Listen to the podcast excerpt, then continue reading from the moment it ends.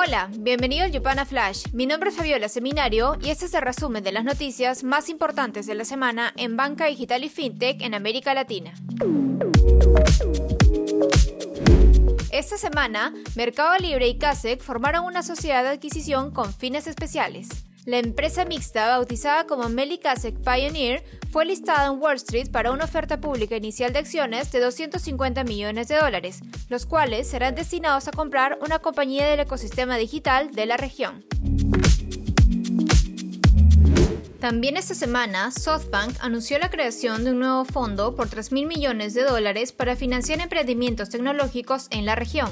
La motivación se basa en el retorno neto del 85% que lograron con su Fondo 1 desde el 2019. Esta apuesta por la región se da en el momento en que disminuyen las inversiones en China luego de limitaciones regulatorias para empresas de tecnología.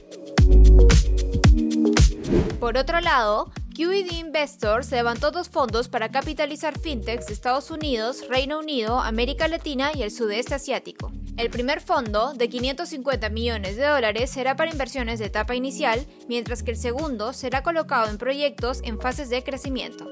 QED proyecta el financiamiento de 40 a 50 empresas con su fondo inicial, con desembolsos promedios de entre 5 y 15 millones de dólares. Por el lado del fondo de crecimiento, espera invertir hasta en 25 empresas con un financiamiento promedio de entre 10 y 40 millones de dólares.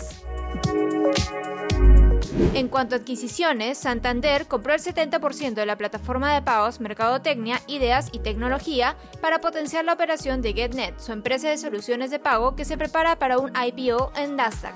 La plataforma cuenta con el 10% del sector pagos en México, con 35.000 clientes y 125.000 terminales de venta. De este modo, Santander continúa apostando por la vertical de pagos, pues también anunció planes para expandir GetNet en 30 países europeos. Desde Brasil, Nubank y Credita sellaron un acuerdo para ofrecer los productos de la fintech a los más de 40 millones de clientes del neobanco. Nubank también realizará una inversión que le permitirá adquirir hasta el 7.7% de las acciones de Creditas durante los próximos dos años. De esta forma, el banco digital ampliará su portafolio de productos de crédito al consumo. También en Brasil, la finte de préstamos de nómina Paquetá cerró su primera ronda de inversión por más de 5 millones de dólares. La ronda fue liderada por Kinea Ventures, el fondo de capital de riesgo de Itaú Unibanco.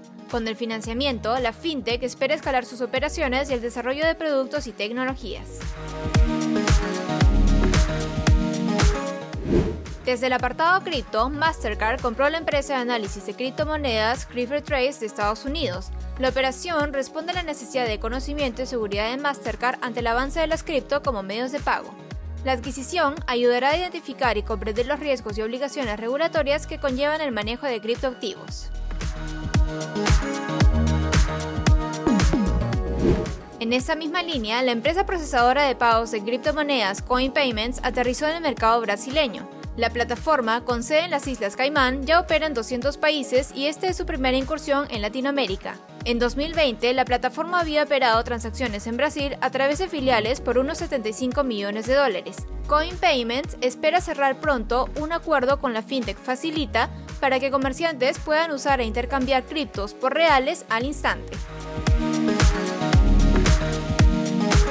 Esto fue el Yupana Flash. No olvides compartir esta nota de voz y quedarte atento en nuestras redes, porque el lunes tendremos un informe sobre las expectativas en torno al proyecto de ley FinTech que llegó al Congreso chileno. Nos vemos la próxima semana.